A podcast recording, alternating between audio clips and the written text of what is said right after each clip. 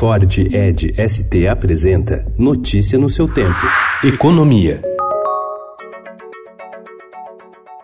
O pedido de recuperação judicial feita pela Odebrecht desmonta um dos maiores impérios que o Brasil já teve. Com dívidas de 98 bilhões de reais, incluindo empréstimos intercompanhias, a empresa que já foi símbolo da bonança da economia brasileira agora é responsável pela maior recuperação judicial da história do país e da América Latina. Desde que virou um dos pivôs do maior escândalo de corrupção do Brasil, o grupo vem sofrendo um revés atrás do outro. O pedido feito ontem inclui 21 companhias.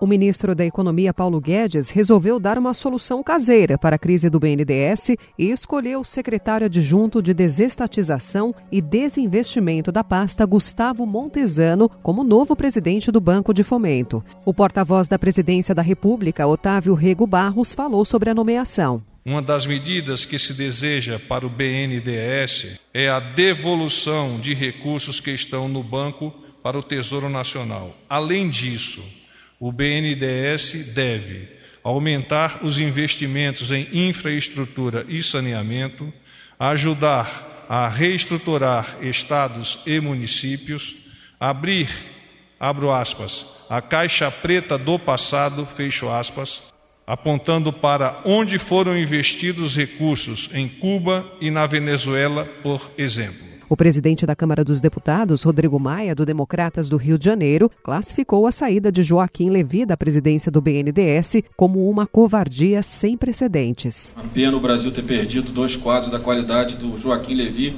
e do Marcos Pinto e da forma como eles foram é, retirados. Acho que é uma covardia sem, sem precedentes. Eu não digo nem do presidente, acho que quem tem que segurar firme é quem nomeou. Quem nomeou foi o ministro da Economia e ele precisa nos garantir equilíbrio nessas relações.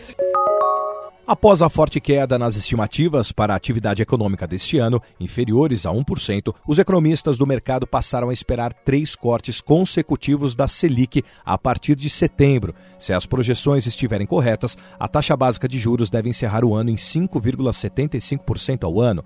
Sob essa avaliação, na manhã de hoje, o Comitê de Política Monetária, Copom, do Banco Central, inicia sua reunião de dois dias para definir o novo patamar da Selic, hoje em 6,5% ao ano, o menor valor da história.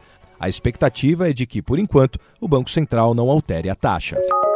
O presidente Jair Bolsonaro decidiu vetar a gratuidade de franquia de bagagem. Com a decisão, as companhias aéreas podem continuar a cobrar pelo despacho de malas. Somente bagagens de mão de até 10 quilos permanecem sem custo adicional. Em nota oficial, o Palácio do Planalto afirmou que o veto se deu por razões de interesse público e violação ao devido processo legislativo. Notícia no seu tempo. É um oferecimento de Ford Edge ST, o SUV que coloca performance na sua rotina até na hora de você se informar.